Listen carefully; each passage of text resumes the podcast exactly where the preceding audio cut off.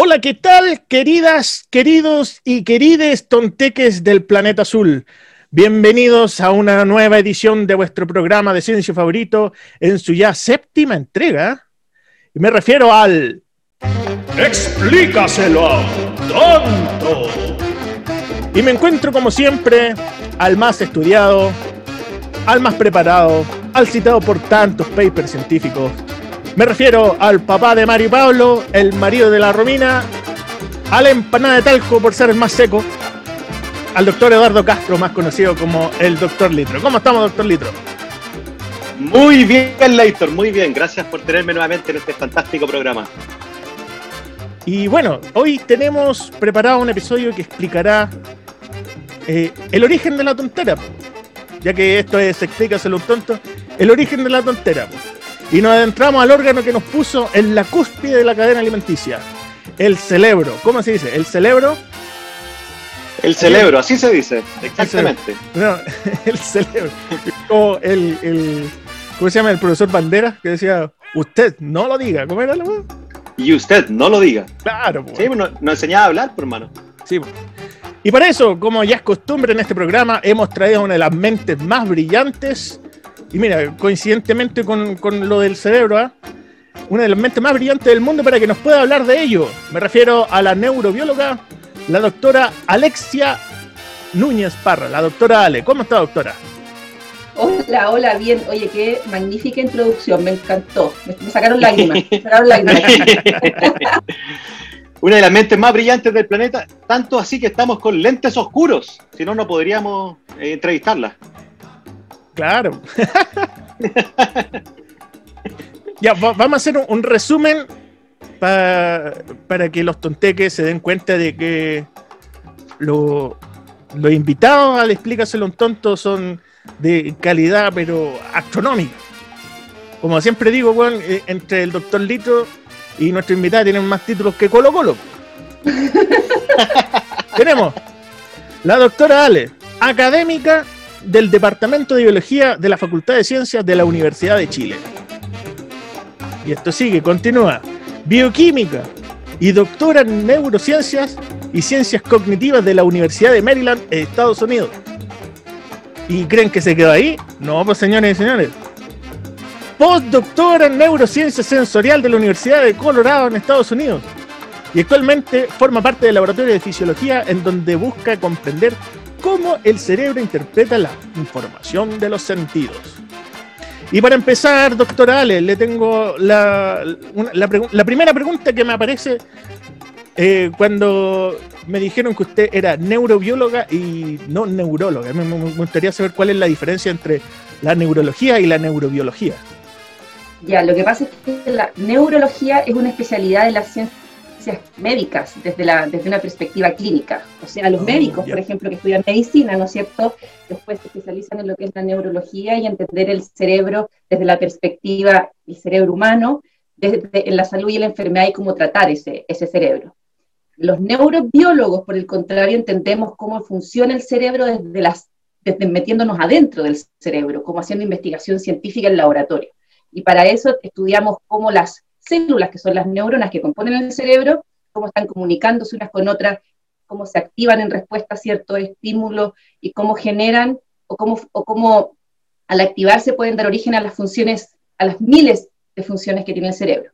Como, eh, bueno, todos sabemos que el cerebro es el órgano central, ¿no es cierto?, de, de, nuestra, de nuestro funcionamiento y de nuestra vida. Entonces, podemos con nuestro cerebro tener funciones como reaccionar a estímulos, Em, podemos sentir emociones, podemos determinar em, el contexto en el que nos encontramos, tener una idea de cómo poder evaluar ese contexto y tomar una decisión acorde finalmente que nos lleve a la sobrevida y a la reproducción de, un individuo.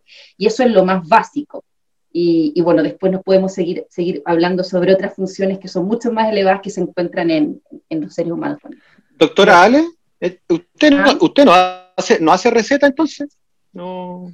no, no hago receta. No, a ver si me podía hacer una, una receta para unas pastillas, pero bueno, no, le, le, pregunto a otra, a otra persona. Me equivocamos de nuevo de invitado, pues, weón. Neurólogo, weón. Era neurólogo, no neurobiólogo. No, pero el neurobiólogo tiene, una, tiene historias más choras para contar. Pues, el neurólogo está encerrado y todo el día, pues, viendo cabros chicos dando, y recetando Ritalin de izquierda a derecha. ¿Viste? Sí, pues esa, era la idea. Pues. Ya, eh, doctora Ale, eh, le, voy a decir doctora Ale, porque si le digo Alexia, esta weá de Alexa, weón, me, me va a todo el día. Sí, que se suele confundirse con muchas otras cosas. Sí, pues no, es que se, se, prende. Se, prende y te dice, oye, oye, ¿qué, qué, qué weá querí, weón? no, pues ya, doctora Ale. Estamos ahí.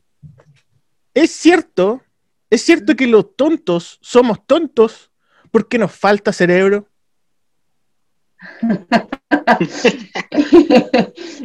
Eh, no, no, no, no, no, no. El cerebro, el cerebro es, bueno, es un órgano que, bueno, en estricto rigor pudiese tener alguna variación de peso y de número de células, pero en general lo que te podría decir que una persona común y corriente, o mejor podríamos tratar de hablar sobre qué es lo que es la inteligencia, que es un concepto tan abstracto, tan difuso, tan abstracto, eh, pero finalmente, eh, ¿qué es lo que es la inteligencia? Es, eh, ¿cómo podríamos definirlo? De una manera bien rústica, porque esto todavía, todavía está, obviamente está, es muy debatido, es la capacidad que tiene un organismo, ya en este caso los seres humanos, de poder responder frente a una situación de la manera apropiada. Y esas situaciones pueden ser súper variadas, o desde un aspecto o, una, o un test matemático hasta eh, una em, situación de interacción social, hasta eh, cómo uno puede eh, jugar un partido de fútbol, ¿no es cierto? son diferentes situaciones en todo su más amplio espectro. Una interpretación podría ser también, ¿no? O una interpretación de un suceso. Una interpretación de un suceso justamente para predecir qué es lo que viene en el futuro y actuar acorde, ¿no es cierto? pero finalmente lo que podemos decir que como alguien es más inteligente que otro para resolver una cierta pregunta, hace relación con cómo tus neuronas están comunicando, cuáles son los circuitos que tú estás activando en tu cerebro. Y eso, cómo las neuronas se comunican, eh, qué tan fuerte es la comunicación entre ellas, em, depende de varias, varios aspectos y uno de ellos la experiencia de la misma persona. Por ejemplo, si un individuo se ha sometido muchas veces a una misma experiencia, probablemente va a poder resolver esa experiencia luego con, mayor facilidad, digamos. Por lo tanto, ahí hay un circuito neuronal, hay una red neuronal que, está, em, que se está activando, que está trabajada con experiencia y que hay unos, mecanismos moleculares que hacen que esa conexión sea mucho más potente. Entonces tú te vas haciendo más inteligente en ciertas cosas, ¿cierto? Todo es entrenable, digamos, ¿ya? Doctora Ale, ¿Mm? Doctora Ale, eso, ahí la quiero interrumpir porque usted menciona la, la experiencia eh, eso quiere decir que, porque uno siempre se pregunta si nace o se hace, ¿no? Uno nace más Pavarotti o más Vivaldi o, o, se hace, ¿no? O, todos nacemos más o menos iguales y unos tienen mejores experiencias que otros. ¿Cómo, cómo funciona eso? ¿O estáis cagados de nacimiento? ¿Cómo, cómo, cómo funciona eso? Bueno, es una mezcla, es una mezcla, ¿no es cierto? Como, como cualquier organismo primitivo también hay una mezcla entre lo que es la genética y la experiencia. Pero entonces se ha demostrado, por supuesto, que si tú tienes papás que son, no sé, eh, muy, muy, muy talentosos, habilidosos, probablemente tu hijo va a ser escurrido, digamos, ¿ah? va, a ser, va a ser fácil de, que, aprenda en el colegio. Pero porque también hay una serie de factores del entorno que están llevando a que este niño o niña también ah, em, sea capaz de obtener o de desarrollar habilidades que le van a ayudar en su vida. Por ejemplo, y esto me lo dijo una vez una, una colega que conocí en Estados Unidos, que justamente estudia el desarrollo y el apego eh, infantil con los padres eh, y cómo, cómo van desarrollando sus capacidades cognitivas y me dijo que el mayor, el factor más correlacionado con la inteligencia de los niños era que la madre tuviese un título universitario doctoral. Entonces, si, tú, si tu madre es doctora, tienes una probabilidad de que tus hijos sean bastante astutos, digamos. Pero no porque está en tu genes necesariamente, aunque en parte sí, sino que porque tú entiendes la relevancia de que es estimular a tus niños desde pequeños, tienes libros en la casa, eh, compartes con ellos la lectura diaria, ¿no es cierto?, nocturna, tienes un lenguaje que vas desarrollando con ellos, entiendes que la estimulación es importante. Entonces, si tú tienes un niño pequeño y lo estimulas, ¿no es cierto?, eh, de la manera apropiada, puede que ese niño vaya desarrollando habilidades que después lo van a ayudar a ser un, un, adulto que tenga algunas em, condiciones particulares. Pero fíjate que eso no solamente no es solamente relacionado con lo intelectual, con el lenguaje y la lectura, sino que también con el apego, con la seguridad, ¿no es cierto? Que estos niños pueden ir, como, como estos niños se sienten seguros en la casa, si tienen una figura, una figura de apego constante. Entonces, hay, hay un componente emocional, cognitivo muy relevante que en conjunto pueden desarrollar unas habilidades en los niños para después que sean adultos con, con, con esto, Qué interesante, ¿eh? Claro, y si la doctora es doctora en homeopatía, weón. No, ahí yo creo que cagó ese cabro, ¿no? La, homeopatía sí, la homeopatía todavía no estamos muy... Esa no cuenta, esa no cuenta.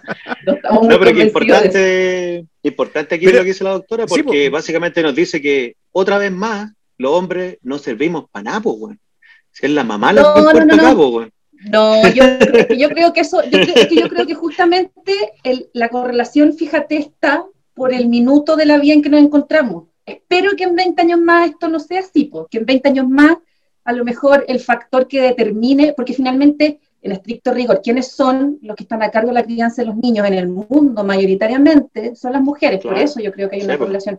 Pero esperemos que en 20 años más la coparentalidad, ¿no es cierto?, vaya avanzando de tal forma que que, sea, que puedan ser ambos los que influyan. Ah, perfecto. No, no, está programado, entonces más bien como quién, quién se encarga de la crianza más, más no Sé, mira, no sé, no, yo, yo, especulo, estas son especulaciones mías, ¿no es cierto? Porque, porque, porque obviamente que, que el padre y madre tengan doctorados o tengan estudios superiores, evidentemente influye positivamente. Que el padre lo tenga también me influye, pero lo que más influye es que la madre tenga este... este, este claro. Este son, son hechos, científicos, no son opiniones, ¿ah? Eh, claro. esa, es la cuestión.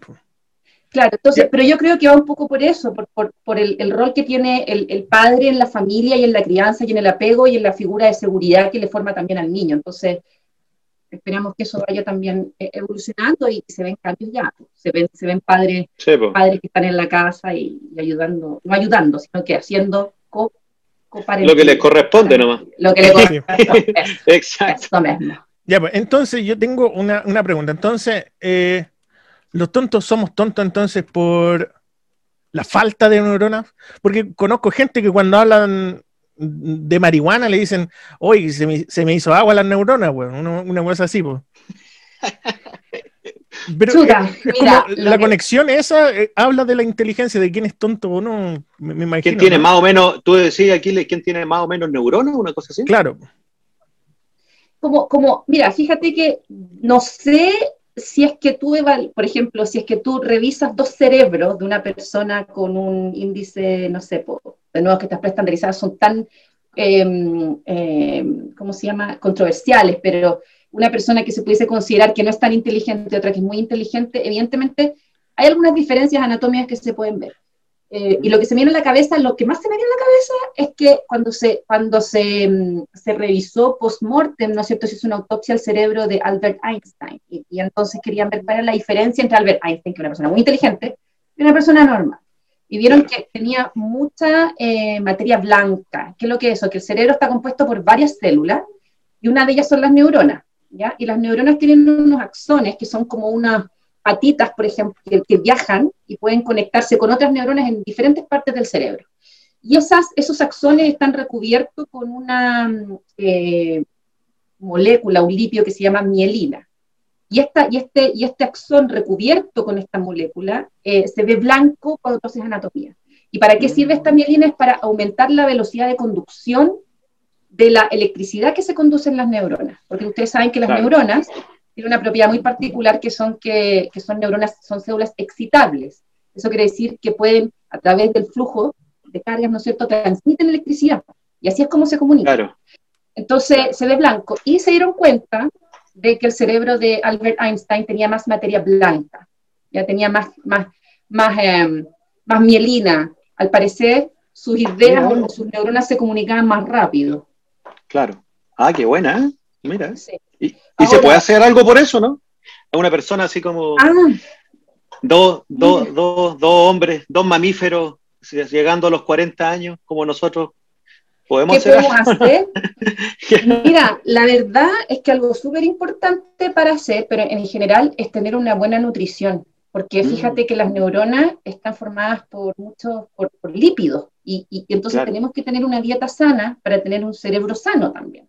Y, no solamente em, tener una, vida sana en cuanto a la nutrición, sino que también el ejercicio. El ejercicio también ayuda mucho a que el cerebro eh, funcione de mejor manera, porque hay un, hay un aspecto súper interesante que les quiero mencionar hablando de lo que, lo que dijo Aquiles sobre las muertes neuronales y eso. Resulta que nosotros siempre nos, cuando, cuando nosotros íbamos creciendo y aprendimos del cerebro, nos dijeron que uno nacía con un número determinado de neuronas y que si tomábamos, se iban muriendo neuronas que no se iban a reemplazar nunca. ¿No es cierto? Esa era como, es como la teoría, en el fondo. No hay eh, generación de neuronas en el adulto. Y en general eso es cierto, pero existen unas zonas en el cerebro em, en donde sí se generan nuevas neuronas en el adulto. ¿ya? Mm.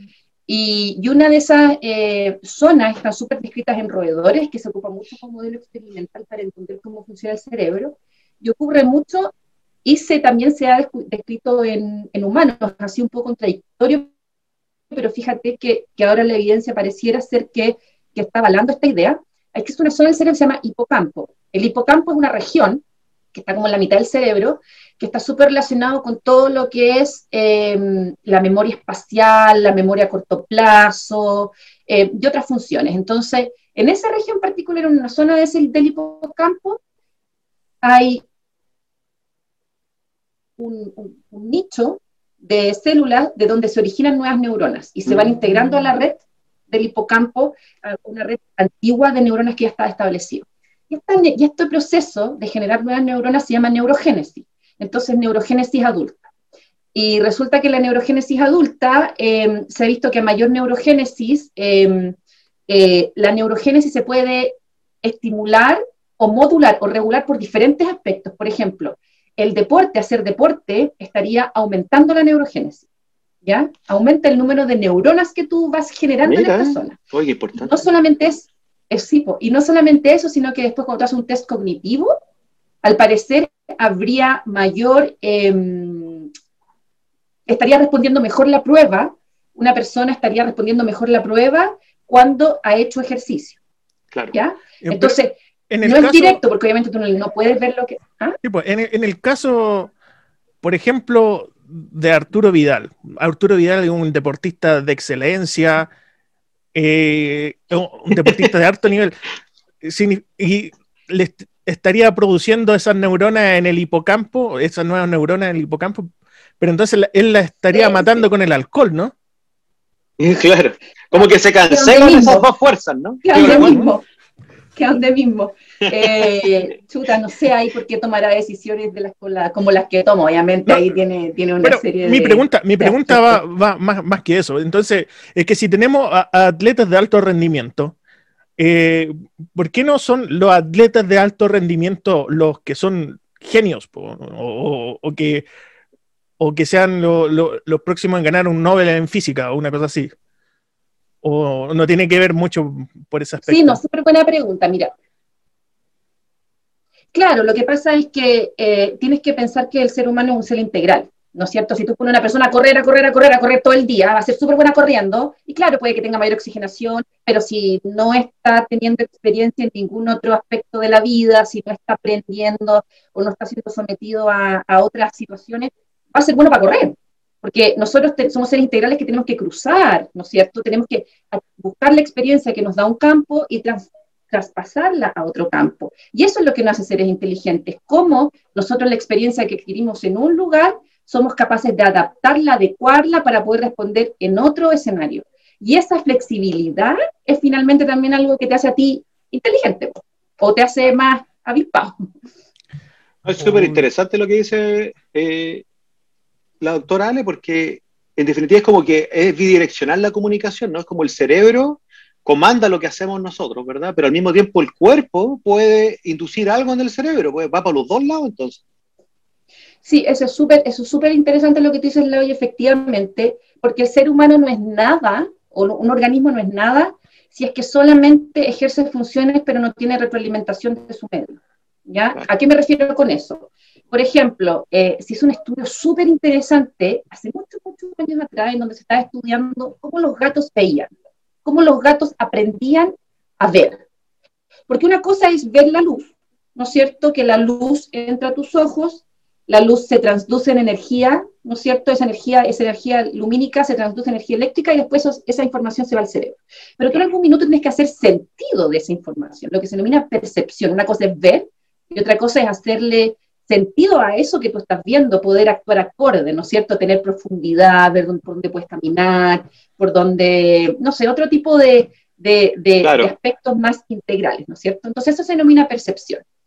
Entonces se hizo un estudio súper interesante en donde tenían a dos gatos. A voy a decirle a mis hijos que bajen un poquito. ¿Los escuchan o no? Yo creo que está bien, no sé, aquí dale, tú... dale nomás, dale nomás. Ah, ya. Está súper bien. Porque lo, escucho jugando por aquí como afuera, ya. Entonces, bueno, resulta que eh, estaban estos gatos y tenían dos, dos experimentos. Eran gatos que habían sido criados en la oscuridad, en la completa oscuridad de que habían nacido. Entonces ellos estaban viendo qué tan plástico, plástico quiere decir, era el sistema nervioso, en el sentido plástico es la capacidad que tiene nuestro cerebro de poder cambiar con la experiencia.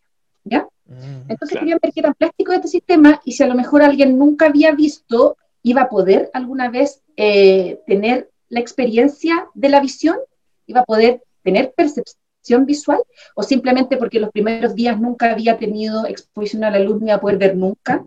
¿Ya? Entonces, una pregunta que ellos estaban tratando de hacerse en ese minuto.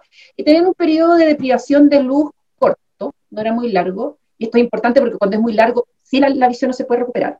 Ah, es un periodo corto de deprivación, sí, por eso es súper importante corregir las cataratas de los niños cuando son pequeños porque hay niños que nacen con cataratas congénicas que si no se corrige después es muy difícil que tengan la percepción de la visión. Bueno, entonces eh, estaban estos dos gatitos y resulta que después los ponían en, un, en una cancha en donde eh, había un gatito que caminaba para atrás o para adelante dependiendo de su entorno.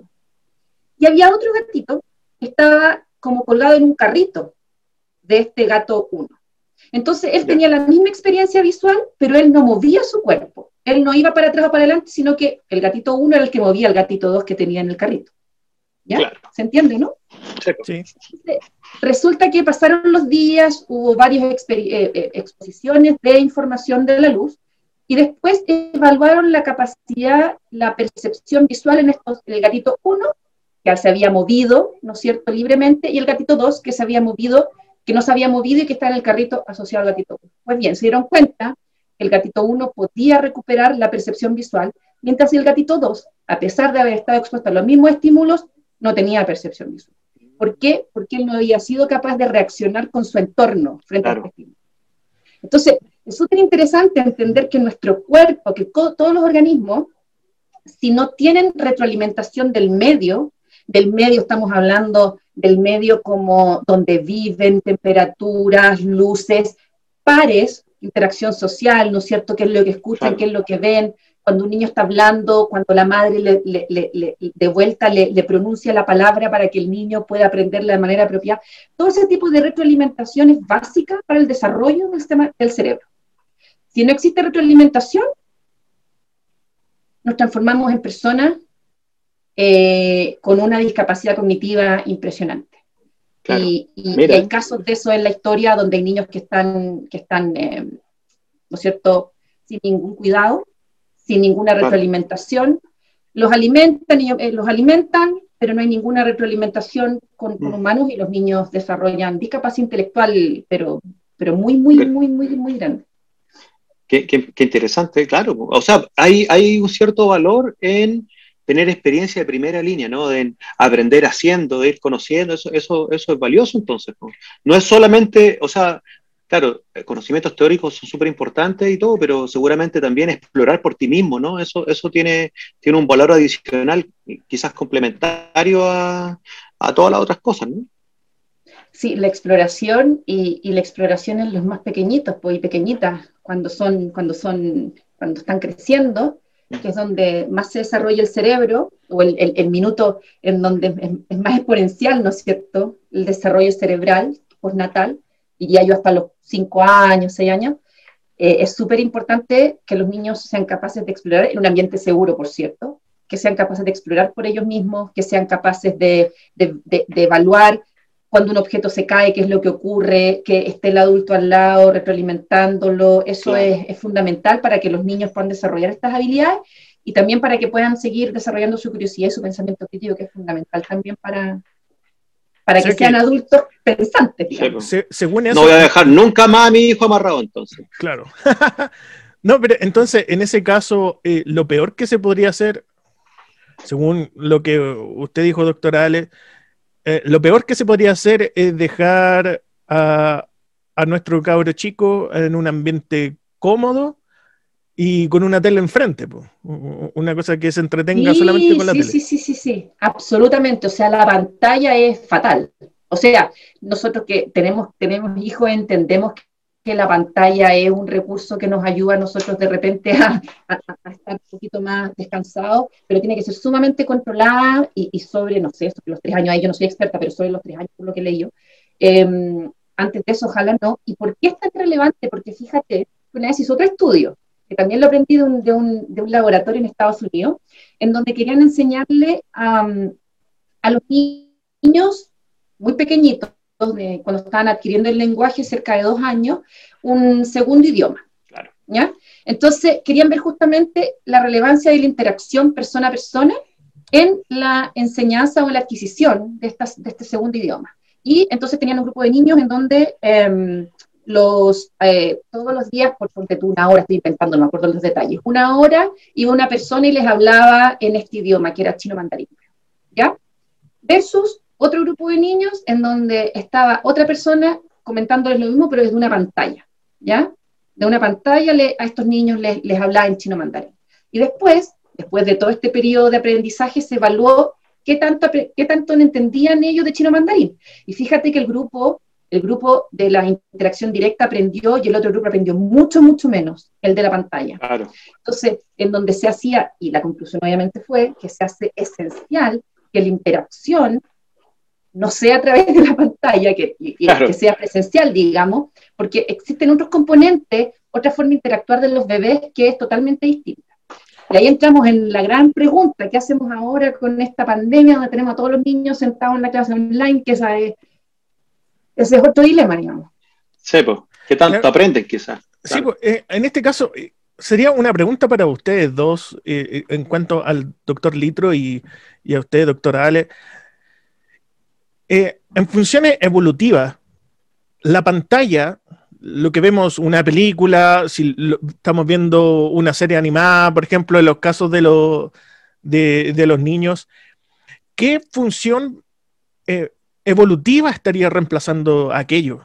Como, eh, ¿qué, función, qué, es lo que estaría reemplazando aquello? No, no, sé si me entiende la pregunta. Mm. Claro. O, por, ¿Qué nuevas formas de interactuar en el mundo están viendo mm. los niños ahora que antes no existían? Claro, o exactamente. o por qué la pantalla, o por qué la pantalla es tan cautivadora, ¿no? Porque tú veías un cabro chico y le pasas una pantalla, ¡pum! Es como si estuviera drogado, pues, está pegado en la tele. Eh, sí. Yo, creo que la doctora Ale puede, responder eso mejor que yo. ¿eh? Sí, mira, la verdad es que, es que me cuesta comprender también, eh, bueno, la, pregunta, o sea, la forma más es compleja la pregunta, pero lo que yo te puedo decir, algo que te podría decir es que evidentemente los movimientos siempre han sido atractivos para los niños y los niños chicos, ya los movimientos, los, colores. Incluso antes de que ellos sean capaces de ver, te sugieren que tú con, cierto, con, le hagas movimientos, con contrastes, les muestres colores, porque eso los estimula a los niños, ya visualmente. Entonces, y los seres humanos somos, somos organismos muy visuales. Entonces, me hace sentido que a medida que los niños van creciendo, les, les, produce una, un interés particular este movimiento continuo en la pantalla. Por un lado, como el aspecto más sensorial. Eh, Ahora, eh, ¿por qué eh, eh, eso es capaz de reemplazarlo con algo que ellos pueden tener al lado o a mí? Porque incluso tú ves que niños que cuando están en un grupo de amigos, de repente muchas veces prefieren irse a ver tele versus y no jugar. Ahí yo creo que, ahí, ahí yo creo que hay, hay, hay procesos de adicción y circuiterías de adicción que están yendo de la mano con, con, con la todo esto de la, de la visualización, de, de tele y cosas. Ahora, ¿por qué se genera? Porque, bueno, entendemos los neurobiólogos, entendemos algo de los circuitos de lo, del circuito de la recompensa y la adicción. En el fondo son los mismos circuitos que están em, activándose cuando una persona come, cuando una persona, eh, no sé, tiene una, una, cualquier actividad placentera, se van liberando neurotransmisores particulares que van a nosotros haciéndonos sentir bien. ¿ya? Y esos son los mismos circuitos que se estarían activando cuando hay una adicción, una adicción a comprar, una adicción a jugar, una adicción, en este caso, a la pantalla. Adicciones mucho más graves como la cocaína, ¿no es cierto? También, también están involucrados en mismo circuito. Entonces, eh, existen estos circuitos que se están activando y lo hacen a los niños sentir muy bien, ¿ya? Pero lo que no comprendo es dónde está la relación entre el estímulo visual y la recompensa. ¿Por qué los hace sentir tan bien eh, ver estos estímulos visuales. Esa parte no, ese link ahí no, lo tengo claro. Podrían ser los colores. Los colores, pero ¿por qué los hacen sentir tan bien? ¿Por qué, em, es atractivo, ¿no es cierto? Los movimientos, las luces, pero ¿por qué eso pasa de ser atractivo a ser placentero y a reclutar estos circuitos? No Claro quizás por la misma razón, quizás por la misma razón que es esas cosas, los movimientos, la exploración y tal, cuando en la vida real eh, también es atractivo, ¿no? Solo que tiene un costo más alto, eso es lo que cuando tú mencionabas como el punto de vista evolutivo acá, yo pensaba que claro, que el costo, el costo es muy bajo, y está ahí echado, es muy pasivo, ¿verdad? Recibir esa, esa cantidad de información, y al mismo tiempo eh, eh, es muy placentero, entonces es como, es como una droga, ¿no? Es como que tengo que hacer tan poco para recibir tanto, ¿no? Eh, ¿Te fijas? y, como que, no sé, tiene poco costo. Una, una, pregunta. Eh, eh, es que, por ejemplo, cuando vemos los monos que están, o los dibujos animados, para la gente que nos ve en Latinoamérica, en Chile le decimos monos a los dibujos animados, tenemos que, que, por ejemplo, los dibujos animados infantiles son muy coloridos y, y vemos uno, unos rosados chillones, vemos unos azules así, unos cian bien, bien brillantes, y, son colores que no se ven en la naturaleza. Y cuando vemos en, la naturaleza, cuando vemos, vemos cosas como el, amarillo chillón, o vemos cosas que son de colores fuertes, eh, nos, nos, están indicando todo lo contrario en la naturaleza, porque, por ejemplo, el sapo que es muy chillón, quiere decir que es un sapo muy venenoso. Claro, no lo eh, toques. Claro, no, sería como eh, contradictoria esa, Oye, pero qué, buen, punto que estás haciendo, Aquiles, porque yo, yo creo que tienes harta razón en el sentido de que, viéndolo desde el punto de vista de la neurobiología, es cierto, cuando tú vas caminando y ves un color muy fuerte, inmediatamente te llama la atención y tu visión te, va a ir a mirar eso que, que, es muy llamativo, con colores muy llamativos. Eh, algunos, no todos, porque hay flores y hay aves que tienen estos colores, ¿no es cierto?, que también son muy chillones y que nos llaman la atención y que no son necesariamente venenosos, pero, pero es cierto, algo nos quiere indicar eso, y eso está metido como en, nuestra, en, nuestro, en nuestro ADN, entonces tu sistema visual siempre se va a ir a ese color chillón. Entonces, claro, me hace sentido el punto que tú haces, que cuando le muestras a un niño eh, un color chillón que se mueve generalmente en, en un espacio, cuando son muy bebés, si tú te fijas los los monos o los videos son espacios blancos con algo que se mueve, ¿no es cierto? Como, como sin mucho ruido. En medida que el niño va creciendo, le van poniendo, le van adornando más como el, campo visual. Eh, porque al principio eso es lo que ellos ven nomás. como el poco yo, ¿no? ¿Ah? Como el poco yo, ¿no? Como poco yo. Poco yo es muy así, ¿no es cierto? Tiene una cosa que se mueve nomás, eh, eh, con muy poco background o ruido de fondo, porque claro, los niños al principio eso es lo que ven, digamos, ¿ya? ven, ven contrastes lo, primero que ven las guaguas es contraste, no ven formas, sino que cosas que contrastan, blanco y negro, por ejemplo. ¿Ya? Entonces me hace sentido. Pero es súper interesante tu punto y a lo mejor, eh, claro, evolutivamente nosotros estamos em, como, el, como el ave del paraíso X, va a estar, eh, está, em, su, su, sistema nervioso responde particularmente a los colores del macho, ¿no es cierto? Em, así nosotros también podríamos responder a colores chillones en general, que nos están dando algunas luces alarmas de algo, que puede ser positivo o negativo. Claro, yo, agregaría que es eh, eh, el, dilema que plantea Aquiles de esa contradicción eh, es justamente porque es atractivo que funciona, ¿no? Porque, ¿te fijáis? O sea, primero es atractivo el color y después, en algunos casos, los animales han desarrollado estos mecanismos de, de, defensa, de defensa o de advertencia incluso asociados al color. Pero es porque son atractivos, ¿verdad? O sea, primero, quizás primero, es un poco el huevo de la gallina, pero quizás primero tuvieron el color y eso lo hace como presas más deseables porque son demasiado atractivas y, y, los que vemos hoy día son los que sobreviven porque justamente tienen veneno, ¿cachai? Es como, un poco así. Yo igual quería agregar que, que, que lo, lo, de los colores como, o, o, de la acción como que genera un poco tolerancia desde en los niños, ¿no? Desde la anécdota, yo tengo un muy buen amigo eh, y su hijo es fanático del YouTube y qué sé yo, y de hecho si le preguntáis qué quiere ser cuando grande, quiere ser youtuber y todas estas cuestiones de ahora, ¿no? Y, y le gusta, le gustan las cuestiones audiovisuales fuertes, ¿no?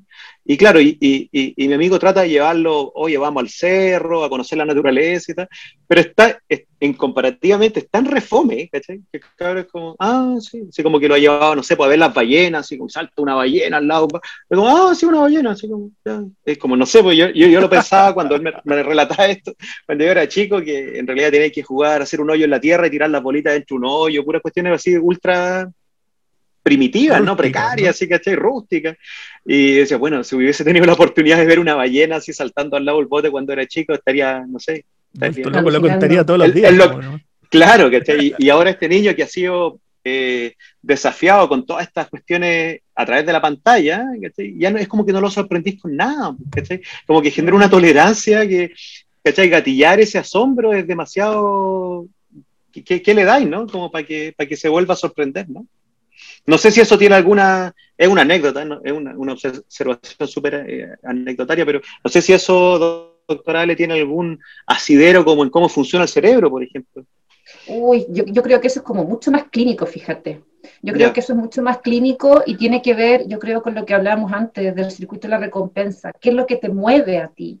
¿A qué eres adicto claro. tú?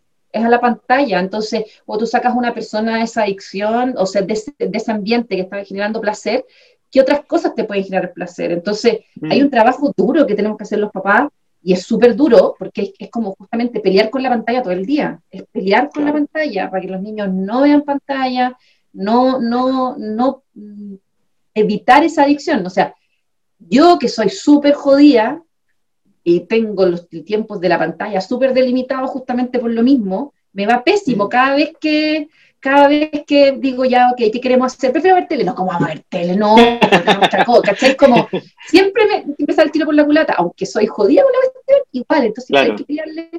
Y, y, y es súper agotador con, con, los papás tratar de sacar a los niños de ahí, po. Entonces, claro. sí, de repente yo he pensado, se corta la tele, y ya, y no sé, no, no hay más tele, no sé, pero bueno. Difícil, ¿no? Sí, pues yo pensaba. Es difícil, sí. Pensaba en la anécdota que, que, decía el doctor Litro con respecto al cabro chico, y yo me imagino a, a un adicto a la pasta, pues, bueno. Un adicto a la pasta también, eh, que una ballena le salta al lado, le va a dar lo mismo, pues, bueno. A menos que sea una ballena rellena con pasta base. Pues. Claro. Sería, sería, puta, eso sería, pero. O que sea una, una pipa del tamaño de, de una ballena. Pues. Pero yo creo que, yo creo que también hay algo que, que he aprendido yo, es que, es que a lo mejor igual puede que, que, que les guste, si puede que les guste y que, y, que, y, que, y que sea algo que a ellos los mueve, como a un niño le mueve el fútbol, por ejemplo, a alguien le puede mover el computador. Claro.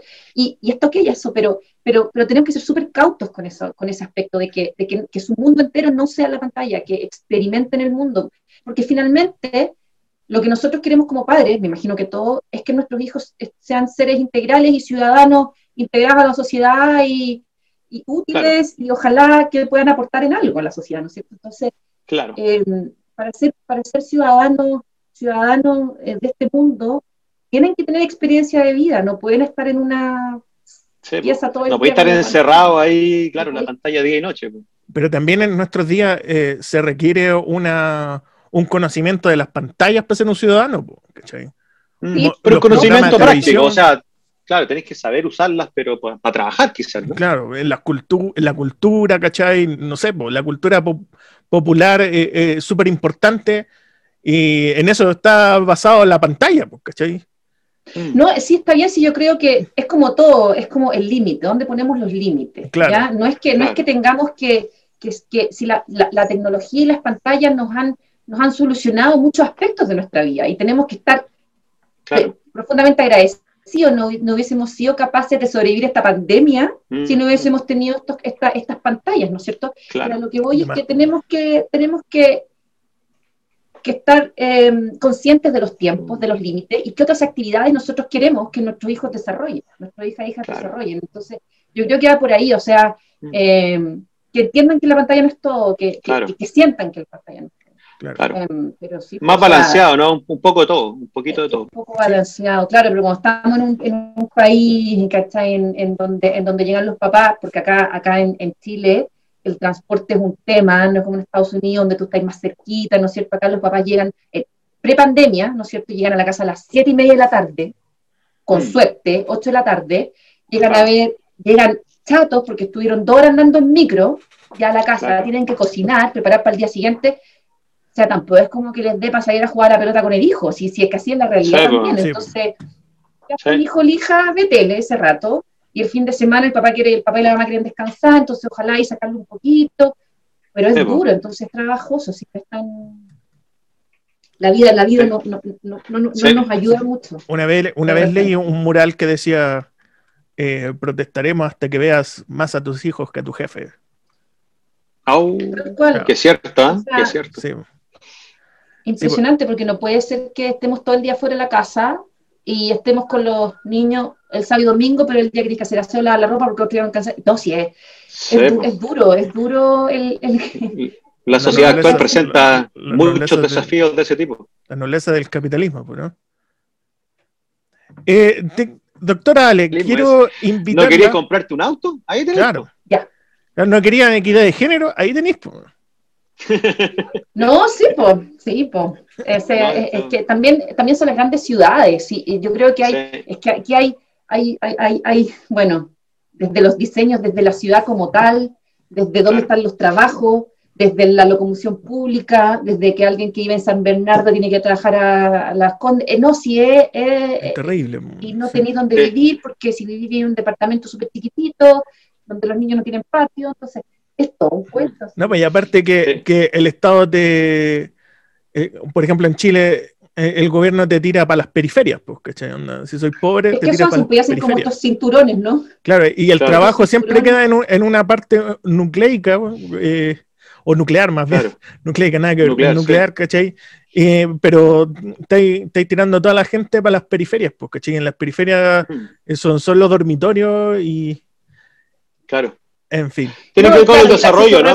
Con, la con, la planificación, ¿no? Sí, claro. Es que yo creo que eso va a la planificación, porque finalmente las personas que se van yendo a los suburbios, claro, te, hacen una carretera que te cobra, o sea, acá tienes una carretera que es carísima, es ridículamente caro, que se llama la Nororiente, que conecta todo lo que es colina con las Condes eh, en Santiago. Viajar en hora punta, ahí te está saliendo, ¿cuánto? 6.500 pesos. ¿Qué? Por, por, por ida. O sea, son 6.500 pesos para allá, 6.500 pesos para acá y más la encina. Oh, o sea, de, de eso no estamos hablando. Eh, se, nota, se, nota, se nota que yo no, yo no vivo en Chile hace tiempo, ¿ah? Esto para mí me, me, golpea así fuerte. Sí, pues. Porque, si, no, no sé porque finalmente... Sí, pues, la, la, por ejemplo, para la gente que nos está, está, escuchando en Latinoamérica o en Chile, por ejemplo, ustedes sabían que de, de donde vivo yo, en Salt Lake City, la Mormonburgo, hasta Los Ángeles, hay no hay ningún peaje, pues, son como 900 kilómetros. Pues, no, pues. O sea, puede ser como Santiago Puerto Montt, más o menos. Claro, claro. Y no, hay ningún peaje. Cero, peaje.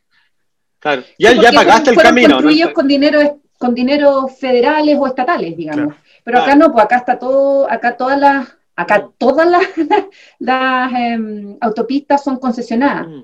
Entonces, todas las autopistas son concesionadas y, claro, o sea, es ridículo pagar 6.500, o sea, imagínate qué porcentaje de gente puede pagar ese dinero, entonces la gente obviamente se va, no se va por la carretera y te demoráis 3.000 horas en llegar a Santiago. Bueno, al, final contribuí, es otro tema, pero, pero al final contribuye a segregar la ciudad incluso aún más con, con este tipo de cuestiones. Pues, y en el aspecto, para volver al tema, estamos hablando de, de netamente la salud mental de, lo, de la gente que vive en, en las ciudades. y, claro. Y, y a eso tiene que ver con el tema para para no, no, desviarnos de que, estamos haciendo pues. propaganda política, porque también tenemos... Propaganda política, eso son evidencias, evidencias eh, cotidianas. Son, hechos, no opiniones. Son hechos. Yo no estoy opinando nada, yo estoy contando lo que yo veo. Estamos constatando la realidad. Sí, doctora Ale, doctora Ale eh, quiero invitarla a retroceder un par de pueblos, así que ponga el tag, que vamos, Vamos a retroceder un par de, pueblos para explicarnos qué son, qué es la dopamina, la serotonina y la oxitocina en el cerebro y qué, rol juegan en, nuestra vida diaria. Bueno, estos tres nombres que se escuchan mucho, ¿no es cierto?, de repente en, redes sociales, en, algunas, bueno, en muchos lados, son neurotransmisores. ¿Y qué son los neurotransmisores? Resulta que, eh, o neuromoduladores, bueno, da lo mismo, son detalles neuro, neurobiológicos, pero las neuronas, que son células excitables, como yo les decía, están conectadas con muchas otras neuronas en el cerebro, ¿ya? Pero tenemos muchas, muchas, muchas neuronas que están conectadas con muchas, muchas otras neuronas, ¿ya? Entonces, eh, cuando una neurona se quiere comunicar con la neurona que está arriba abajo, lo que hace es que genera lo que se denomina un potencial de acción que es un cambio de corriente que va a ir viajando, viajando, viajando hasta el axón, hasta el terminal axón. Y ahí el, el, gran objetivo, ¿no es cierto?, de esta, de esta potencial de acción es liberar un contenido que están en estas posiciones en, en las, en las terminal axónico adentro de unas vesículas que se llaman neurotransmisores. Y esos neurotransmisores se van a liberar y estos son los que van a, a activar a la neurona que está arriba abajo. Claro. Eso es como que van a salir de la célula, van a salir de la neurona y van a quedar por ahí y algo van a hacer después, a la otra célula. Exacto, se liberan al medio, pero en un medio muy localizado, ya en, el, en, la hendidura sináptica, porque tampoco es mucho, entonces que ahí y viaja, ah, viaja muy poquito y llega a, la, a una parte de la, de la neurona que se llama dendrita y ahí, ¡pum! Es como si fuera una llave y esta llave abre una cerradura. Mm. en, la, en, la, en la, neurona que está arriba abajo. Entonces los neurotransmisores son como llaves y las, las neuronas tienen puertas. Entonces va esta, este neurotransmisor y abre esa puerta y deja pasar, ¿no es cierto?, lo que nosotros sabemos que son iones, que no vamos a entrar en detalle, que van a ser después los que, los que generan el potencial de acción en la otra neurona, y luego esa neurona va a liberar otro neurotransmisor y va a activar a la otra neurona, y así se van comunicando. Claro. Y neurotransmisor porque, porque ¿qué, qué, cosa transmiten un, un, mensaje? Eso, eso es lo que... Claro, o sea... ¿Qué, cosa transmiten? Eso? Lo que pasa es que, imagínate, por ejemplo, te voy a hablar de, mm, para que nos hagamos una idea.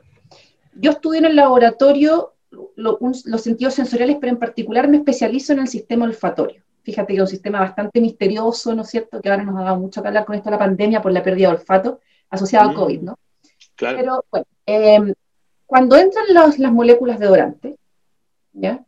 que son moléculas volátiles, ¿ya? orgánicas que están, por ejemplo, en el café, en el vino, en la comida, en, el perfume, ingresan a la nariz cuando, cuando uno inhala aire, y esas moléculas de odorante van a, también son como unas llaves, van a abrir unas puertas en unas neuronas que tenemos aquí en la nariz. Mm, y esas neuronas que tenemos en la nariz se denominan células, neuronas sensoriales, olfatorias, porque sensan, ¿no es cierto?, el olfato. Y ahí eso va a generar, ¿no es cierto?, que se activen estas neuronas y después vayan al cerebro y liberen qué? Un neurotransmisor. Entonces, ¿qué es lo que me está, eh, el neurotransmisor, qué es lo que me está eh, informando o, o por qué se está activando? Pues porque una molécula de, olfatoria, un odorante en particular, que activó esta neurona y esa neurona, ¡pum!, va a ir y va a activar a la neurona arriba arriba y me va a decir, estos son los olores que estoy oliendo ahora. Claro. ¿Ya? Entonces, ahí, hay todo una, obviamente es mucho más complejo por cómo se, cómo se codifica, porque tenemos diferentes, diferentes puertas, hay muchas llaves, cómo el cerebro hace sentido de cuál es el olor que estamos oliendo, todo eso lo estudiamos en el laboratorio y se ha avanzado harto, fíjate, en cómo, en cómo finalmente el ser humano o el, un organismo vivo, más que el ser humano, es capaz de hacer sentido de ese olor que está oliendo. Entonces, eso liberamos. Y lo que tú decías, Aquiles, sobre la serotonina, la dopamina y la oxitocina, son eh, neurotransmisores en general. Entonces van a la, serotonina y la dopamina, y, esos son los que están asociados al circuito de la recompensa que nosotros estábamos mm. hablando antes, particularmente la dopamina. Eh, entonces existen circuitos específicos en el cerebro que se están activando eh, para darnos la sensación, para que nosotros sintamos placer, y el neurotransmisor que se utiliza es la dopamina. Entonces, por eso dicen que cuando uno ve pantalla, volviendo atrás, cada vez que a ti te llega el mensajito, o las redes sociales, no sé, te dicen, te llegó un mensajito en Facebook, te hicieron un like, ¡pum! Claro. Un shot de, ahí de, dopamina y te, saliendo, ah, te sentiste bien porque alguien te dio un like. Porque, eso, eso de, doctor Ale, porque eso de la, de la recompensa es como cuando uno logra algo, ¿no? Así como, eh, no sé, estoy, eh, o, crea algo, ¿no? Me imagino que estáis haciendo como un mueble o estás tratando de resolver un problema. Y claro, siempre estáis frustrado porque no te funciona y realmente te funciona y ahí te sentís bien, ¿no? Es como que uno, se siente bien cuando le funcionan las cosas, ¿no? Eso, ese, a eso se refiere con la recompensa, ¿no? Que a ese sentirse bien porque lograste algo, ¿no? exacto. Lo que pasa es que es bien amplio porque, como yo les decía antes, eh, en, su forma más primitiva, ¿ya? Eh, nosotros sentimos recompensa, o los mamíferos, por ejemplo, en dos, en dos eh, grandes em, situaciones que, que justamente están correlacionadas con la sobrevivencia y la reproducción. Uno, cuando, hay, cuando uno come, cuando los organismos comen, se libera dopamina, comida, entonces el organismo va a querer buscar comida, ¿no es cierto? Porque no estoy haciendo algo que no me guste, sino que es placentero, me gusta, me agrada comer, ¿ya? Hay comidas que nos liberan más dopamina que otras, obviamente, la grasita y bueno. Em, pero y también las relaciones sexuales. Cuando hay relaciones sexuales también se genera un aumento importante en dopamina. Entonces, estos dos eventos estarían correlacionados con, de manera muy primitiva con la sobrevida y la reproducción de la especie, ¿no es cierto? Pero ahora nosotros entonces eh, tenemos otro tipo de, acciones, como bien tú decías, Eduardo, cuando tú eh, te sientes bien o te da placer terminar el mueble que estabas armando y que no podías armar y te sientes, sientes, sientes bien. Son los mismos circuitos que se están, hay también hay liberación de dopamina. Cuando te eh, estás eh, siendo adicto a una droga, lo mismo, ¿no es cierto? esos circuitos son los mismos que estamos activando y por eso están, están em, ¿cómo se llama? Cuesta tanto, le cuesta tanto a un adicto recuperarse, porque finalmente son los mismos circuitos que están siendo activados por cualquier situación doméstica, son los que mm. tú estás sobreactivando cuando eres adicto a una droga, ¿no es cierto? Él es alcohólico. Es como que estáis haciendo trampa, ¿no? Así como que estáis haciendo trampa. Estás haciendo, claro, estás haciendo un poco de trampa, eso es, pero de una manera obviamente adictiva, entonces tiene, necesitas y cada vez necesitas más y más y más y más, porque obviamente para activar este circuito, después tú necesitas más dosis, más dosis, más dosis, más dosis, porque el, circuito también se va adaptando, ¿no es cierto? Entonces. Claro. Me gustó la dopamina, Aquiles. Me gustó. Esa, me gustó. Sí, pero eh, por ejemplo, ¿por qué hay drogas que, que, excitan estos neurotransmisores? ¿Por qué no excitan las drogas? E, e, eso es lo que, lo, que yo no entiendo. ¿Y por qué hay gente que, no tiene esa necesidad y hay gente que tiene tanto esa necesidad de excitar esas mm. dopaminas con, con las drogas? Eso simplemente... Lo que pasa es que, sí, lo que pasa es que los neurotransmisores, los neurotransmisores en general, o algunas otras moléculas que también participan en los procesos de comunicación sináptica tienen una estructura particular. eh, tienen una estructura química. Y, entonces tienen una forma especial. Y entonces hay muchas de estas drogas que, que em, parte, por ejemplo, de lo, que, de lo que de la composición es muy similar estructuralmente a estas moléculas. Entonces, es como si fuera una llave que son muy parecidas, entonces van a poder abrir las mismas puertas. Mm, ¿Ya? Ah, entonces, claro, hay, hay, hay cerrojos que son súper, súper específicos y no hay nada más que lo pueda abrir, pero hay otros cerrojos que te aguantan igual la otra llave. Entonces, ahí uno tiene que, eh, y es por eso que las drogas, hay drogas que nos hacen eh, con compuestos que no tenemos nosotros en nuestro cuerpo, son muy parecidos a esos compuestos que tenemos en nuestro cuerpo y nos hacen activar estas mismas redes. Ah, son químicamente similares. Son químicamente similares, exactamente. Y, y, también fíjate que hay una predisposición genética, porque recordemos que somos genética y experiencia, ¿no es cierto? Y ambiente. Entonces, evidentemente hay personas que están mucho más predispuestas a hacer, a, a, luego de ciertas experiencias, tener adicciones más que otras. ¿Por qué? Porque a lo mejor hay una persona que tiene muchas más puertas que otra en las mm, neuronas, por ejemplo. Y eso lo determina la experiencia, pero también mucho la genética. A lo mejor hay muchas ah. puertas que se abren con más cosas, que se abren por más tiempo. Porque una cosa es que la puerta se abra de tu célula por un breve periodo de tiempo y se cierra rápidamente, entonces obviamente el mensaje que pasa es menor, versus una puerta que se abra por mucho más tiempo. Entonces, todos esos son los procesos que se estudian en neurobiología para entender cuáles son, y estas puertas se llaman receptores, para la gente si quiere, si quiere entender un poco más esto, se llaman receptores que son proteínas de membrana. Estas proteínas tienen sensibilidades, especificidades distintas, que es la analogía que estamos haciendo con las mm. Puertas. Claro, y eso puede variar genéticamente, o sea, como que por eso quizás a algunas personas les gusta tanto de una cuestión, porque lo hace sentir mejor quizás, no sé. Por ejemplo, no sé, yo he visto a, estos gallos que, que, hacen cuestiones como deporte extremo y tal, me imagino que se sienten en la raja. Eh, yo haría eso, no, o sea, no, que ni cagando. O, me tiro eso, y loco, esos buenos que se, esos buenos enfermos que se cuelgan de la carne, se hacen piercing y se cuelgan. Ah, una hueá súper de... Por el dolor. Claro, claro. Por el dolor. Como que tiene los cables cruzados ese, ¿no?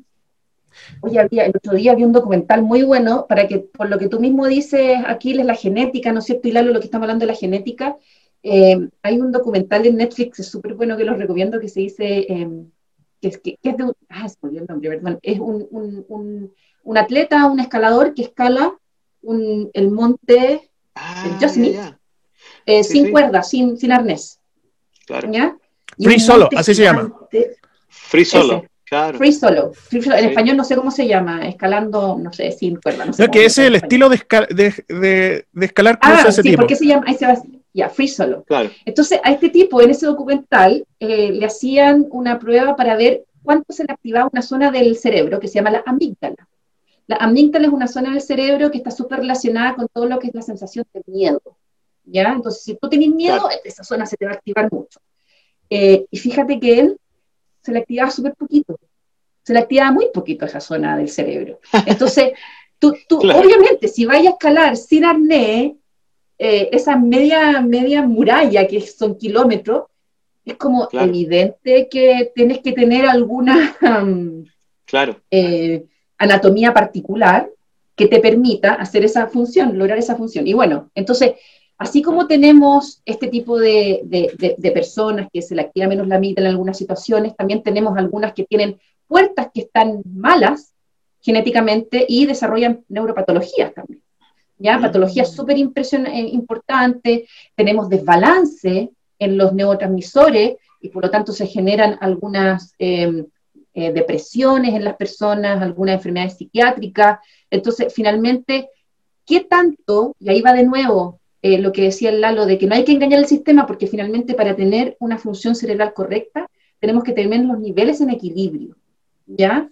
De lo que se activa, de lo que se inhibe, de los diferentes circuitos que están procesando información. Y cuando hay un desbalance, evidentemente vienen algunos tipos de, de, enfermedades, ¿ya? Como las que nombré, eh, y otro tipo de la adicción, bueno, que también es una, enfermedad en ese sentido.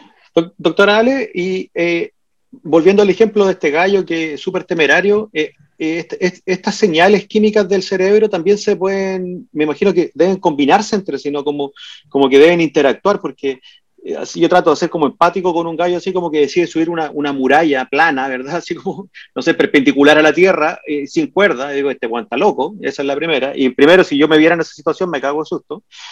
así que supongo que tengo la amígdala más prendida que este gallo.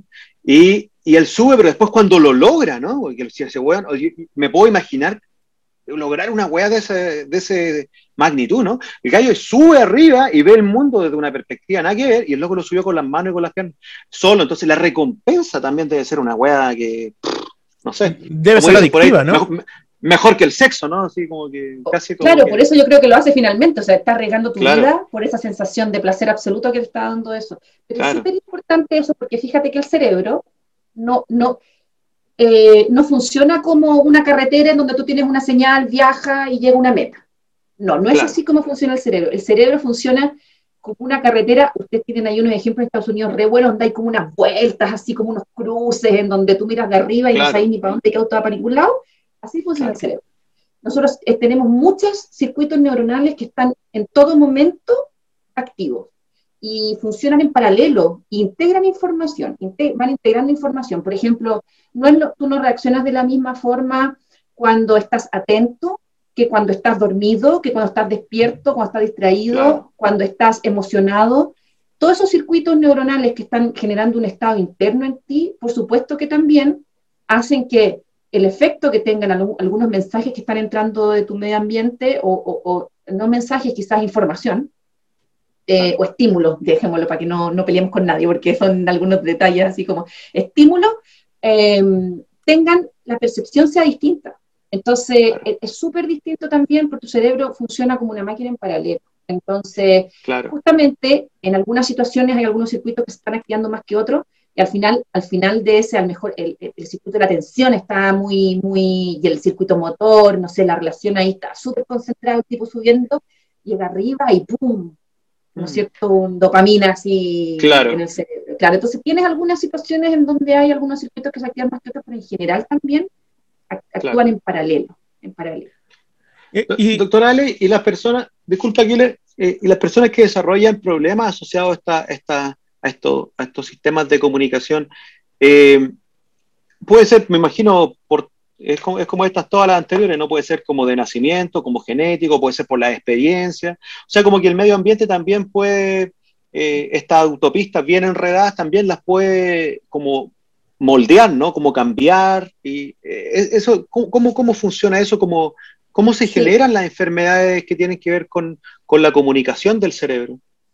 Justamente, o sea, evidentemente hay un factor genético, hay gente que tiene una predisposición para hacer algunos tipos de neuropatologías y eso lo sabemos, ¿no es cierto?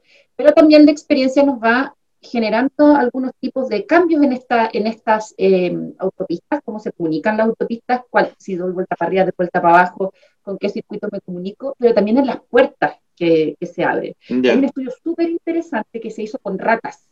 Se hizo con ratas para determinar cuáles eran las ratas que eran más... se hizo con políticos chilenos, con políticos chilenos se hizo el estudio.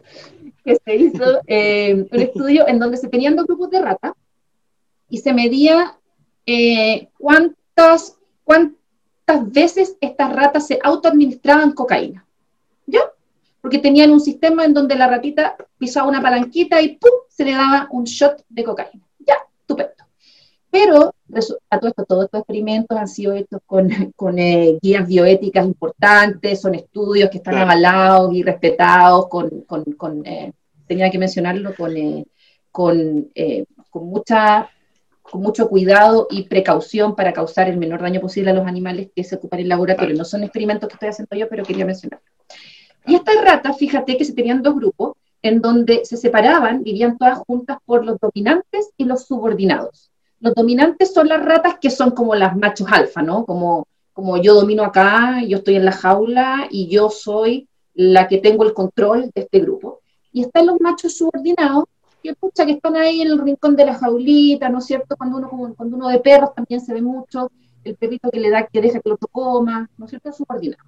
Y se veía cuál era la eh, probabilidad de que las ratas subordinadas o dominantes tuvieran ingesta de, cocaína. Y fíjate que los subordinados ingerían más cocaína que los dominantes. ¿ya? Por un lado, o sea, como que hay una especie de depresión del medio que te está generando que eh, tú ingieras más cocaína, pero lo importante es que después analizaron las puertas que tenían estas dos ratas y las puertas eran diferentes. Las puertas del grupo dominante eran distintos a las puertas del grupo subordinado. Y eso hacía relación, con, eran puertas de dopamina, hacía relación justamente con, con, el, con el rol que tenía la dopamina en la, en la neurona. Entonces, la pregunta es, pareciera que cuando tienes estos animales en la jaula, la experiencia de esta em, jerarquización social genera que tú mismo expreses ciertas puertas en tu, en tu célula y por lo tanto puedas justamente tener una mayor o menor probabilidad de generar adicción frente a una droga. Sí, pero, y me hace todo el sentido si tú lo pones, ¿no es cierto?, en, un contexto eh, doméstico, una persona usada, una persona maltratada, una persona, un, adolescente eh, que, el cual no ha tenido atención, tiene mucha mayor probabilidad de caer en las drogas esa sería como la rata subordinada, una cosa La rata subordinada, porque en el fondo, claro, están, están, tienen, están estresados, eh, bueno, hay una serie de, maltratados en el fondo, ¿no es cierto? Claro. Eh, podría ser que, que, que, la, y, ahí se explica un poco también cómo el ambiente puede moldear cómo uno reacciona frente a ciertas situaciones. Entonces, claro. Em, las ratas estaban más duras que más duras que asado de abastero, Aquiles. Está, más, dura que. Eh, yo tengo eh, una, pregunta acerca, acerca de que nosotros tenemos dos estímulos que son como, eh, como los más fundamentales, ¿no? Los más fundamentales, que son el placer y el dolor. puede ser, ¿no? Eh, por ejemplo, lo veo en, el mismo, en el mismo caso de, la, de una rata que, se come una, no sé, pues está, hay un quesito que, o, una frutita que es amarilla y otro que, que, es roja, ¿cachai? Y si se come la roja, eh, le va a producir un choque eléctrico y si se come la amarilla, le va a producir placer porque le, le sacia el hambre o, que es muy sabroso el alimento, no sé. Mi, pregunta va relacionada a cómo funciona el, cerebro en ese aspecto y su relación con, la, con los neurotransmisores. Por ejemplo, cuando nosotros tenemos este, este estímulo, cuando sentimos dolor o hacemos algo que no nos gusta, ¿qué es lo que pasa en nuestro cerebro con, en relación con, con la dopamina, la oxitocina la serotonina? ¿Qué es lo que está pasando? ¿O qué pasa cuando estamos deprimidos? ¿Y qué, es lo que pasa cuando estamos, eh, eh, estamos sintiendo placer y estamos felices? ¿Cuál es, la relación entre los neurotransmisores y, esas dos formas esenciales de, estímulo, no? Ya, eh, bien amplia tu pregunta y bien compleja, bien compleja. Pero como Paulsen. Porque, Uy, compleja, compleja. Te, diste más vueltas que Pausen. Pues, no, no, está súper buena, pero fíjate que, que, existen neurocientíficos especializados en cada una de las, de las, de las situaciones que tú mencionaste. Oh, ya. Entonces, claro, o sea, existen laboratorios que se especializan en recompensa, laboratorios que se especializan en dolor, laboratorios que se especializan en atención, así hay, ¿por qué? Porque son muy complejos. ¿Qué te puedo decir desde mi ignorancia, desde el otro caso, voy a tratar de decirte lo que sé? O sea que usted, usted que tiene todo este estilo postdoctora en neurociencia, o, sea que usted tiene ignorancia en respecto a... Uh, no sé nada, no sé nada del cerebro, no sé nada. Solo sé que nada sé. Mientras más sé, me doy cuenta de lo poco que sé. Em, pero bueno, ya se pasa en muchas áreas, ¿no? Pero bueno, entonces, ¿qué ocurre, por ejemplo, em, con, el dolor, ¿ya? El dolor, el dolor eh, ocurre, eh, nosotros tenemos, em, ahí tengo un colega que es especialista en dolor, ¿ah? el doctor Elías Butrera del Departamento de Biología. ¿Se viste de cuero el doctor, no? ¿Cómo? Se viste, de cuero. Se viste de cuero con una máscara de cuero, ¿no? se viste una máscara de cuero, el dolor. Bueno, entonces, em, nosotros tenemos aquí en, toda nuestra piel, y bueno, en, otro, en, otro, en, otras, en, algunos órganos internos, qué sé yo, algunos receptores del dolor. Entonces, ¿qué es lo que es eso? Cuando tú, por ejemplo, empiezas a apretar tu piel, tú tienes dos vías, la, la, la, la, mecanosensación, ¿no es cierto? Que es que tú sientes algo porque tienes una presión, entonces tú sientes que algo te está presionando, pero cuando esa presión ya es muy, muy fuerte y te empieza a hacer daño, ahí tú sientes dolor, ¿no es cierto? Entonces ahí es cuando tú, cuando tú eh, activas unas neuronas particulares que se van a ir a algunas regiones particulares del cerebro y que te van a decir, aquí estoy sintiendo dolor ándate de acá, aléjate de acá, ¿ya? De manera bien global. Eh, entonces son vías diferentes. Eh, también tenemos otros sensores aquí en la piel que sensan temperatura.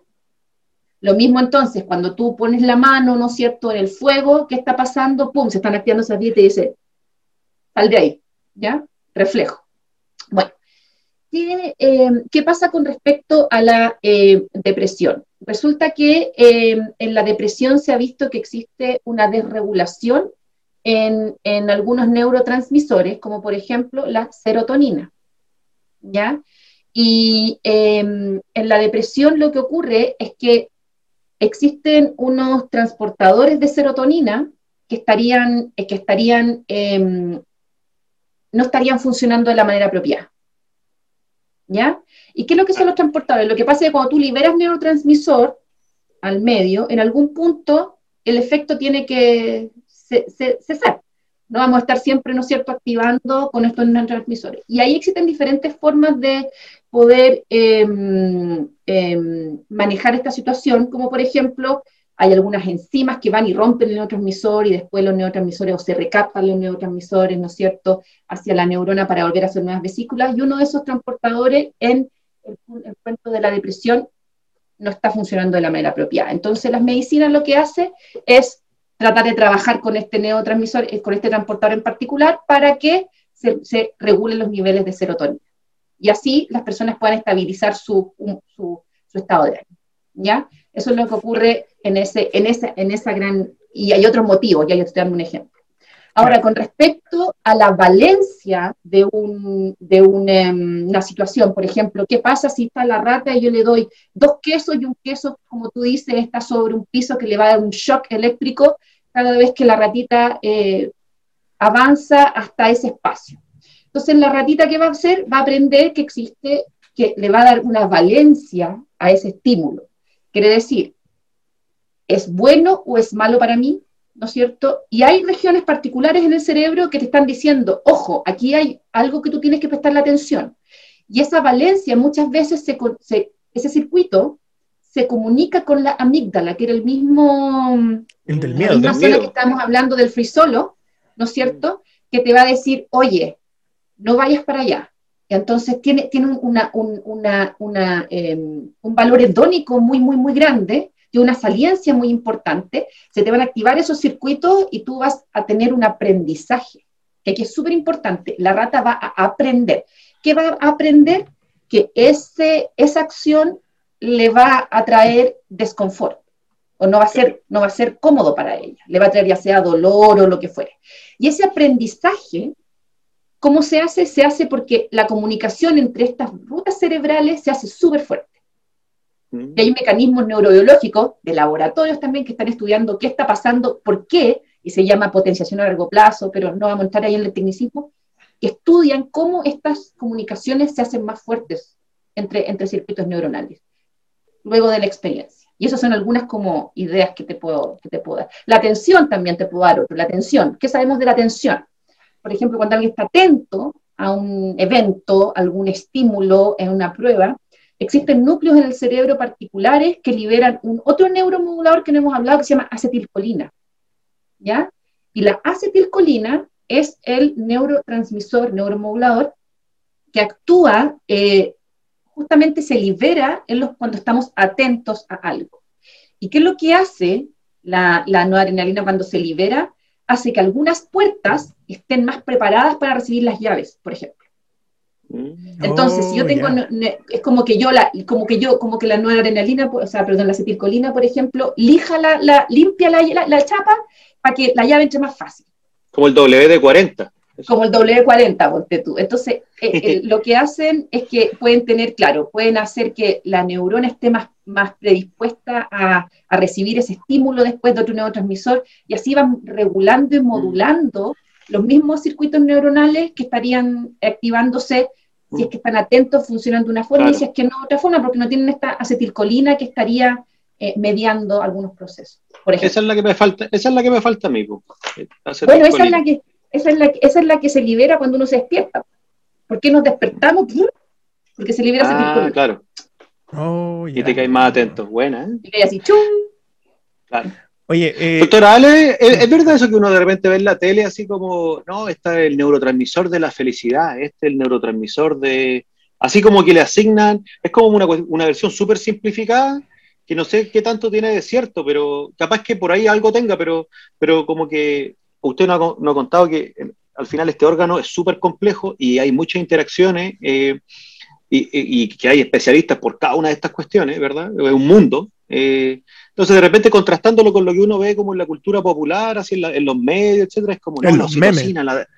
en los memes más que en los medios, unas personas que se informan a través de memes, básicamente, eh, dicen, no, esta es la oxitocina del placer, la, esta otra tanto. No sé, ¿es, es, es muy incorrecto decir eso? ¿Cómo, lo ve usted? O sea, yo creo que es, yo creo que es, correcto e incorrecto. Me parece que está bien que se, que se envíen algunos mensajes claros para que la ciudadanía comprenda la relevancia de algún neurotransmisor en algunos procesos. Pero ese mensaje justamente tiene que ir acompañado con alguna educación neurocientífica de por medio. Y, lo que tú dices es cierto. O sea, existen algunos circuitos neuronales, como yo dije, no la recompensa, la dopamina es un neuromodulador esencial.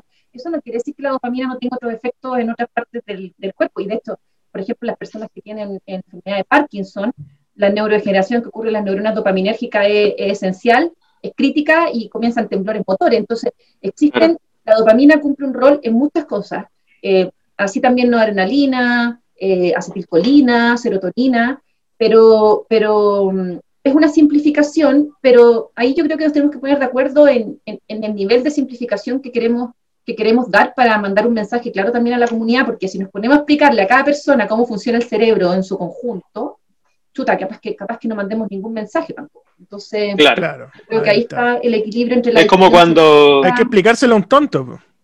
Hay que a un tonto. Por eso, por eso estamos acá. Sí. Eh, claro. porque de repente uno de repente ve y dice, no, mira, esto funciona así, una cuestión médica, y te dice, pero igual tiene que consultar a su médico. Acá tiene que consultar a su neurobiólogo más cercano. Por supuesto, porque no es, no, yo estoy un poco ansiosa, voy a poner un, un inhibidor del transportador de serotonina. No, no, no. No, no, funciona así la vida. Entonces, eh, claro, porque justamente eh, es, imagínate cuando uno se toma un remedio, no está yendo a la neurona que está teniendo el problema o al circuito, está afectando todo tu cerebro. Claro. Porque se disuelve en la sangre. Entonces, todas tus funciones cognitivas asociadas a eso se van a ver alteradas. Por eso hay un periodo de estabilización. Evidentemente, para la gente que tiene problemas es súper bueno porque eh, le ayuda de alguna forma a, sobrellevar, a equilibrar los niveles, pero, pero para una persona normal no, no es recomendable en ningún caso. Es como que tendrías que echar una gotita y pescaste la manguera, así lo manguereaste. En realidad. eso es lo que pasa con los famosos, ¿no? Que, los famosos siempre son como adictos a las pastillas, necesitan pastillas para despertarse, para dormirse, para sentir placer, cosas así. Oye, em, hoy tenemos que terminar el programa. Se, nos ha hecho eh, súper corto el programa. Estamos como hace una hora y media hablando.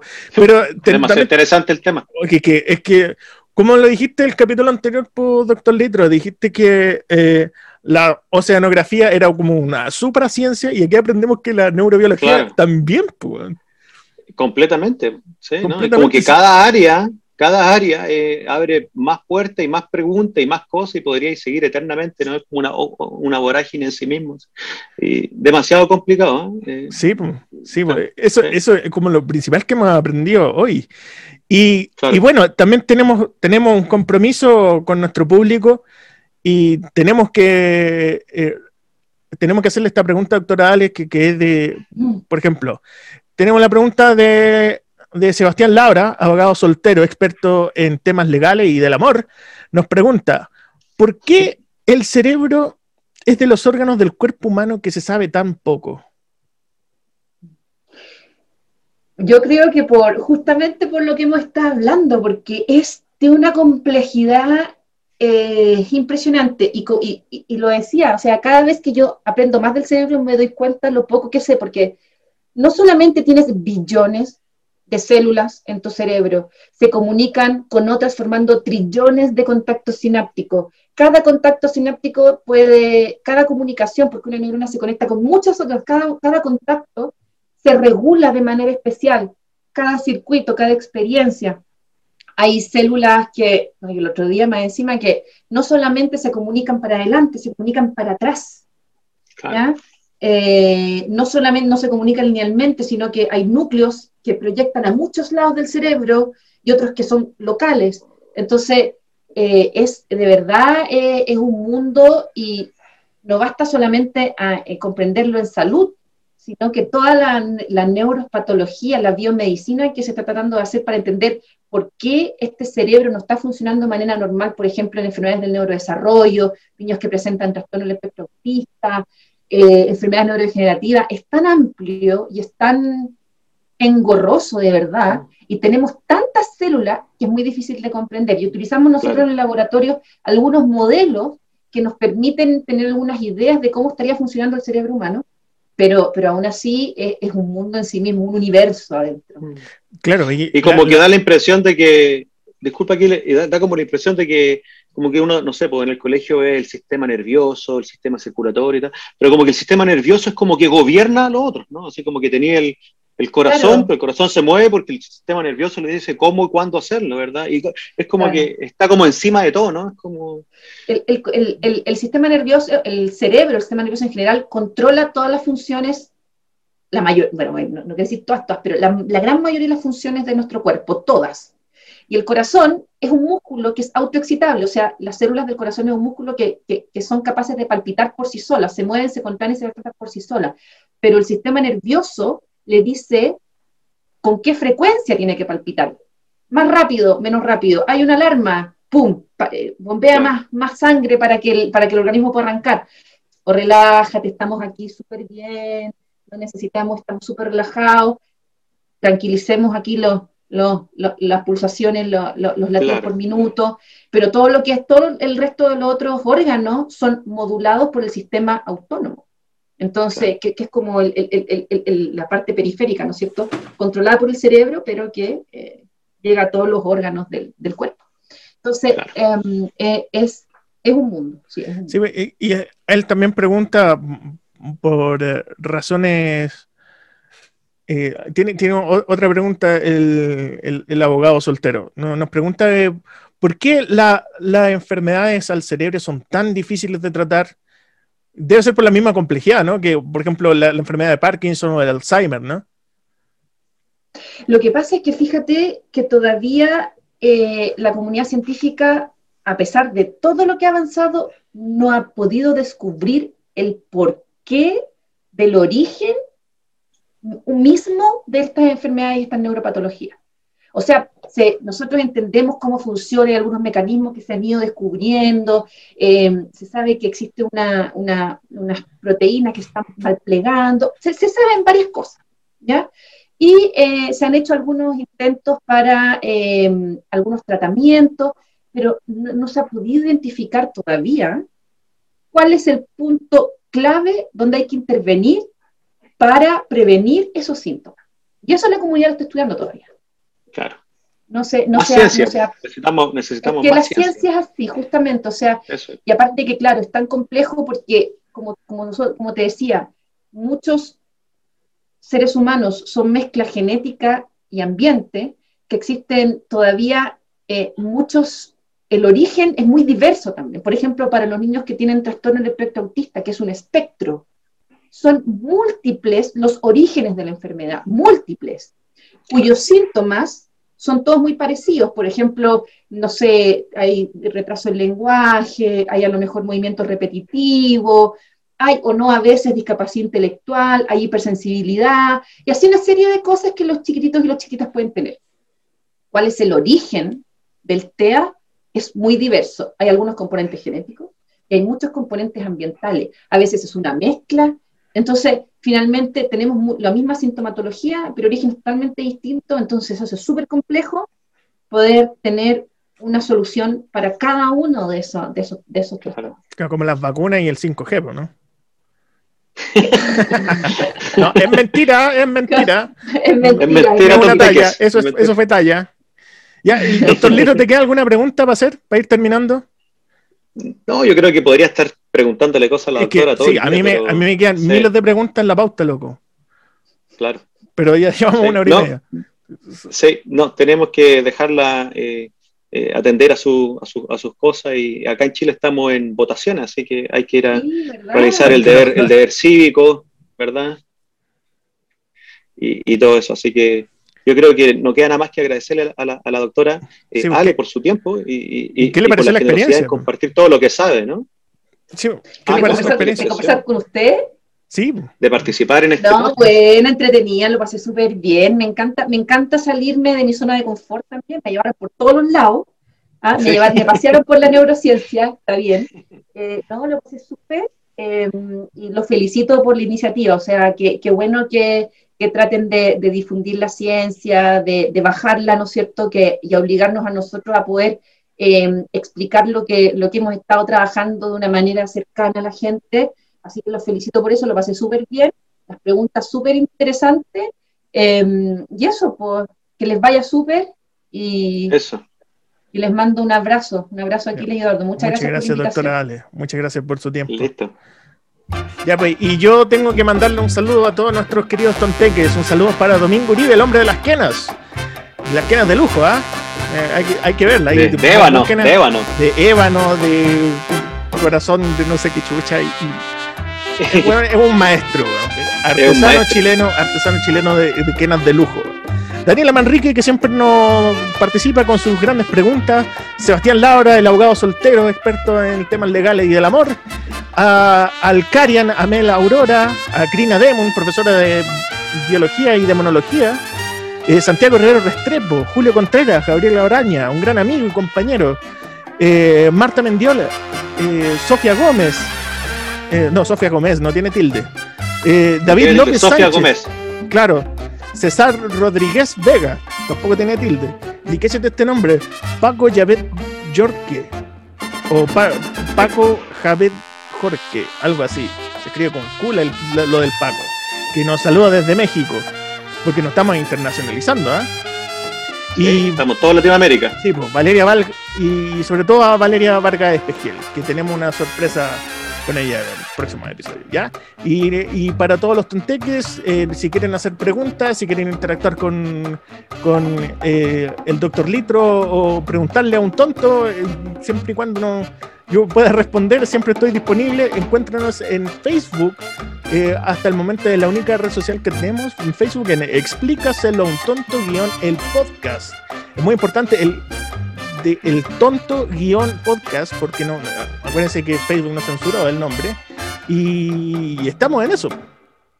Así que un gran saludo, eh, gracias a doctora Ale, un gran saludo a los tonteques, doctor Litro, gracias por acompañando, por acompañarnos una vez más en esta nueva edición. hasta la próxima, que estén bien. Hasta la próxima, Cheito.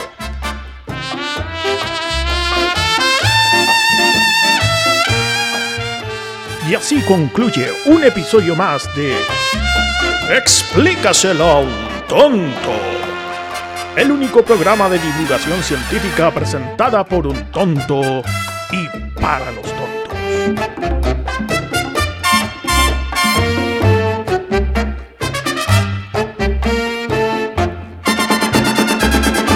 Yo soy Aquiles Félix y para ustedes que tengan buenas noches.